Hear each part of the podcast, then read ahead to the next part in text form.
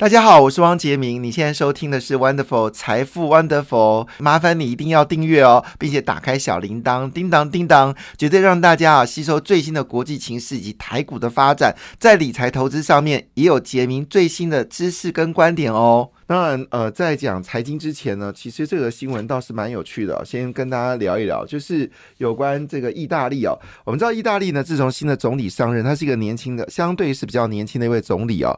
那他上任的时候就摆明他是对台湾是比较友善，好，对中国呢是要保持距离。那最近新的消息呢，意大利为了寻求台湾晶片的帮助呢，是有意要退出中国一带一路，这可怕是天天翻地覆的事情。因为呢，在过去这五年当中啊，其实中国花了很多时间呢，去呃跟意大利来建立一些经贸关系啊，还包括希腊等等，就南欧国家还有西班牙、西班牙、意大利跟这个希腊。那么意大利开这一枪呢，恐怕对于呃就是中国来说，在欧洲的一带一路又是重大的一个挫伤啊。那么。当然，这里面其实最大的利多就是他决定希望跟台湾能够发展所谓的晶片半导体的一个协助哦。那么据了解呢，其实当时哦，台积电曾经一度考虑哦，它的晶片呢是要在意大利来生产哦，曾经有听过这样的一个说法。那么意大利其实是本身是有自己的晶片产业哦，就是。著名的意法半导体哦，那其实早在我九零年代进入资本市场的时候，意法半导体呢，其实是我们当时所谈到的一个重要的一个半导体。每次在报股票价格的时候，都会报意法半导体了。但后来，因为他没有追寻所谓的呃所谓的技术的一个提升哦，就维持相对低呃微米的一个这个呃技术，所以后来就没怎么提了，因为。这个焦点都回到台湾来，但因为最近汽车晶片的需求大幅增加嘛，所以德发半导呃意发半导体的消息又出来，所以意大利本身是有做半导体能力的，它一点都不输给德国，也不输给法国，好，所以基本上是有一定的实力。好，那后来当然听说台积电当时也去考察了，好像东欧的捷克等等啊，那最后呢可能落脚在德国，大概是已经。呃，确认的事情，只是说什么时候开始投资。好，不过这消息倒蛮有趣哦，就是因为最近太多台积电的负面消息哦，也确实在昨天的股票市场表现呢，呃，也让大家有一些忧虑哦。昨天的美国股市呢，是一个涨跌互电互动的一个或涨跌互。互建的一个市场啊，那昨天只有纳斯达克是微幅上涨零点零三个百分点，其他指数下跌，但在平盘左右了哈。但是呢，费半指数呢只是下跌一点零二个百分点。那北呃东北亚股市呢，显示呢日本股市是下跌的零点一八个百分点哦，其实跌幅也不是很大，指数收在两万八千六百零六点。韩国股市则是呈现一个微升的状况，涨零点一六个百分点，指数收在两千五百七十五点了，步步往两千六百点的方向来进行。欧洲股市则呈现了涨跌互现的状况，法呃，其中呢是法国股市呢是涨零点二一个百分点，德国股市几乎是平盘，英国是平盘小跌啊，收在七千八百九十八点啊。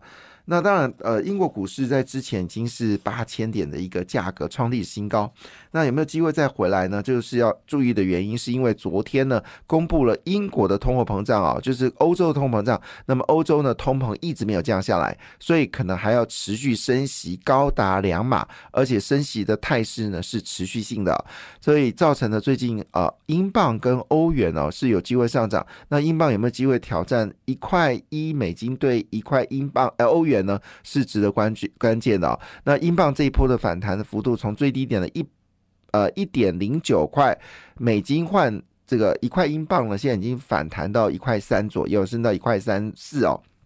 所以换个角度来看的话呢，如果美国的通膨已经开始有萎缩的状况，有稍微下滑的状况之下呢，很可能形成的就是欧洲的升息还是蛮强劲的。那么亚洲地区呢，据了解，包括韩国在内，可能下半年都有降息的一个动作，所以全球的。利率呢，可能在五月之后呢，会进入到一个相对分歧的状态啊。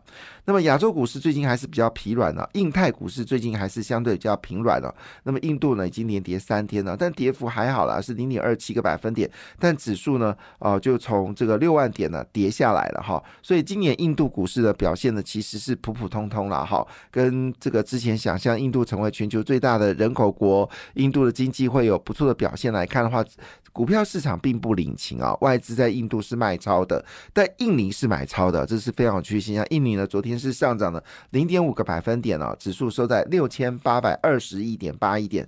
中国股市全面下跌哈，那这个恒生指数跌掉一点三七个百分点，呃，上海综合指数跌掉零点六八个百分点，深圳呢则是跌掉零点八四个百分点哦。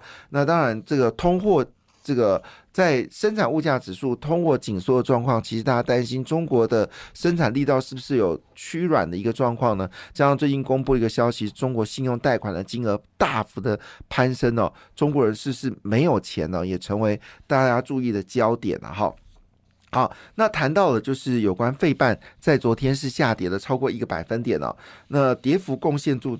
贡贡献度最高的，好就是台积电哦。那么昨天台积电下跌了一点零三个百分点呢，呃，这个不是啦，其实贡献度最高是德仪哈。跌掉了一点八个百分点，台积电是跌掉一点零三个百分点，日月光是跌掉三点一四个百分点，联电也大跌了二点三五个百分点哦。那昨天的辉达跟 AMD 呢是上涨的哈，那么应用材料只是微幅修正了零点八四个百分点，艾斯摩尔当然不用客气是跌下来的，但是艾斯摩尔呢，等会有个重要消息跟大家来讲一下了哈。好，那。这是有关美国股市的一个状况，那主要是因为呢，昨天美国的和美国的这个。呃，联准局呢，把它的褐色白皮书呢，和皮书呢公布出来了。那么证实美国经济成长已经进入到停滞哦。那么受信管主要是因为受信的管道已经有限缩的一个状况。那如果这个情况下呢，通膨放缓已经是一个必要的消息。这个消息也使得昨天美国股市压力沉重哈。那陆续一些银行在公布业绩了哈。这个最目前公布业绩是良好两坏啊。呃，所以换个角度来说，大家也在关心美国的这个信用贷款的问题，好，是不是有些问题呢？哈，那当然，这个情况下呢，使得市场认为说五月份还是有八成以上会升一码的一个状况，但五月份可能是最后一次的升息啊。黄金昨天正式跌破两千美元大关了，纽约则纽约的原油呢则跌破了。八十块美金哦，这是在昨天国际间的几个重要消息。那在国内的话呢，当然我们先来谈台积电了，因为昨天的股票市场下跌哦，台积电变成元凶哦。那么最近呢，其实台积电我们看到的消息呢，当然有好消息跟坏消息。不过这一波下跌的时候呢，反而大家关心说台积电真实的面貌是什么哈？那么最近呃，就是外微软呢，因为它走生成式 AI，那它的晶片呢，主要是跟这个辉达来买啊，但是一片要卖到一百五十万新台币，一百四十万新台币，它的需求量是三万颗哦，所以这个 金额确实让。让这个微软有点吃不消啊！这个金额是太可怕。好，如果按照这样来算的话，这要几乎上兆元了，这不得了。就最便宜的是一百万一颗了哈，最贵的是一百四十万一颗，它总需要的量呢是高达三万颗哦，所以大家可以算算，这金额是很可怕的。所以微软呢决定哦，要自己来研发它的这个中央处理器的晶片哦，叫做 Asia Asia。A C 啊，A C 呐，那据了解呢，已经跟台积电在磋商了哦。那么当然，这个最大的受惠者是谁呢？好，答案是创意哦，他会委托创意的 I P 跟委托服务。那这里面会不会有具有科技呢？有没有可能啊？当然是有可能。会不会有其他的四星 K Y 呢？当然有可能，因为这些都是台积电十大主力的这个 IP 的供应商啊，那么微软就不需要花太多时间来去取得这个新的 IP 的授权。所以换个角度来说呢，今天这个消息呢，到底什么时候执行不知道啊，但是已经有这个讨论了。那么报纸点名的是创意的 IP 哦，好。那来做委托这个设计的服务，那据了解呢，会用的是五纳米的制程啊，五纳米的制程。那辉达用的是四纳米了哈，那这个是不是？会不会有更深的提升呢？是有些机会哦。好，这是有关台积电的消息哦。当然，最大利多不是台积电，而是台积电的 IP 股哦。那么就在这个时候呢，好大的胆子哦，瑞信竟然跟高盛唱反调。那我们知道高盛上次说这个呃联发科的价格要跌破七百块嘛，大概在六百三左右。那昨天呢，瑞信证券呢又重新评估了半半导体的价格，他把台积电、联电。环球金、日月光、联发科、世星好列为是今年最有机会大幅反弹的股票哈。今年最有机会大幅反弹股票，而且呢，认为说下半年呢会全面复苏哦，所以呃，这是新的消息了哈。那当然，大家对于所谓的安卓智慧手机还有个人电脑的部分呢，他认为说呢，去化状况非常的稳定，而且呢，营收已经见到反弹。所以在昨天你看到 PC 类股呢，基本上包括了像是人保啦、宏基，还有这个。伟创啊，昨天其实都已经开始走高了，表示消费电子呢确实已经在回升了。所以我们知道昨天联发科呃在最后一盘呢，事实上是有卖出的压力哦，但是瑞信证券呢已经说。他们要重新把整个半导体股票呢做重新的定价，那会把台积电、联电、环球金、日月光、联发科跟世星啊调价格。诶，为什么没有这个创意哈？好，那我们今天其他关系创意有没有机会先行走高哈？这是一个非常有趣的事情。好，另外一部分呢，就是有关艾斯摩尔了哈。那么前阵子呢，不知道哪里传来消息哦，其实。最近半导体股票在跌的时候，一定有空方的假讯息哦！其实当时呃在说艾斯莫砍掉三成订单的时候，我就心里想说，真的假的哈？因为今天它只是呃台积电它延迟这个呃就是今年的这个投资啊，其实主要是针对的是七纳米。啊，以上的制程，好，七纳米以上的制程，但是五纳米以下的制程呢，其实并没有改变哦，脚步还是维持进行的方向，因为。订单二纳米订单都来了，你不可能停滞。所以当时艾斯摩尔说啊，他的这个曝光机的订单减少百分之三十，我就高度怀疑那则新闻。那我不知道我没有在这节目上谈啊。那我谈的话一定是正面来看，说这个事情应该不是真的。果不其然呢，艾斯摩尔就说对不起啊，他不但没有被减单呢，而且他曝光机的营营收呢超乎预期的好。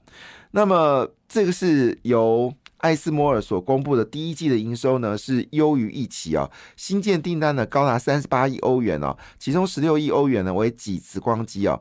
那我们都知道，呃，极紫光机就是指的就是七纳米以下制成所需要的设备嘛，哈。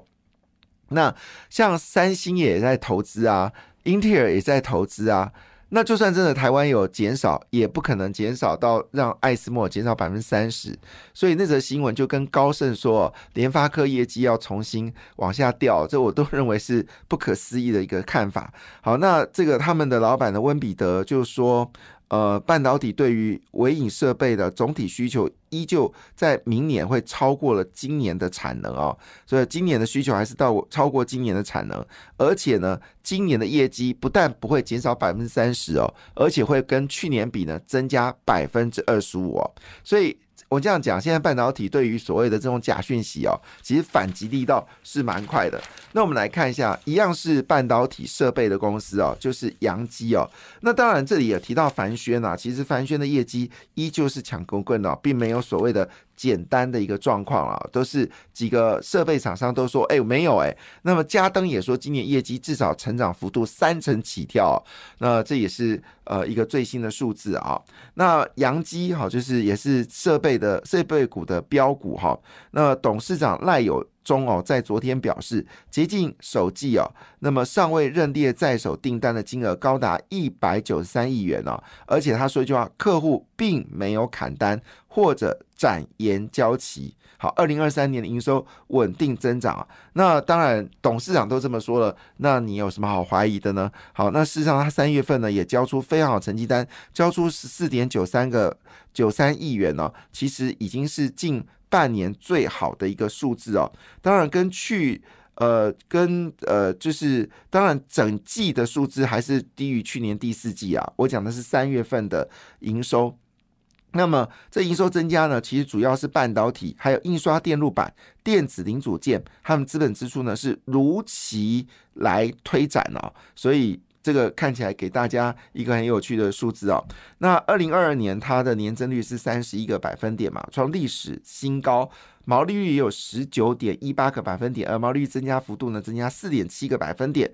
所以换个角度来说呢，现在多了新的客户呢，就是东南亚客户哦。那么据了解呢，这个越南想要腾腾也也要腾腾呃也要。转变从纺织啊这种制鞋进军到所谓高科技哦，所以台湾又新的市场又看到了。另外一档是叶城哦，就是 GIS，叶城跌得很凶哦，但是股价呢也。也回，它去年是亏钱，而且亏得很严重啊。那据了解呢，这一次在台湾智慧显示展览会呢，他们也展出了好，就是有关电动车跟元宇宙所运要的东西。那他希望能增加新的产能哦。这是有关业产啊，这个股票之前呃曾经是呃，对不起，我刚才说。GIS 叶城啊，他，没有亏钱，亏钱的是另外一家康控。好，叶城是赚钱的。那么叶城呢，跟康控呢，都已经进入到所谓车用电子。那叶城股价是比较高的哈，康控才是十块钱。好，那当然最关心的就是有关特斯拉。特斯拉呢，它又开始降价了。那么这次降价幅度非常大哦，好像将近有两成。那目的很单纯，就是抢占电动车市场。呃，我觉得现在各家业者比预期更快啊。那因为特斯拉必须要先建立价格的一个障碍啊，避免同业跟它竞争哦。当然，最主要竞争的过程，呃，中国是主要竞争的一个方向。那加上福斯啊，各家厂商呢都开始提出平价的电动车啊，包括了就是我们说的你上呃你上的 Leaf 哈呃。这个宏达好也有出嘛哈，然后还有包括了这个就是福斯好，它都出了这个一百万以下就买到了电动车，这让特斯拉呢压力很大，所以继续降价。那红海也推出了二十三万的电动车哦，所以看起来整个电动车股票在昨天表现的非常好。那么其中呢，以康舒、利凯、茂系、建和兴、华福。德维好，以盛好，在昨天呢表现的都非常强劲哦，提供大家做参考。感谢你的收听，也祝福你投资顺利，荷包一定要给它满满哦。请订阅杰明的 Podcast 跟 YouTube 频道财富 Wonderful，感谢谢谢 Lola。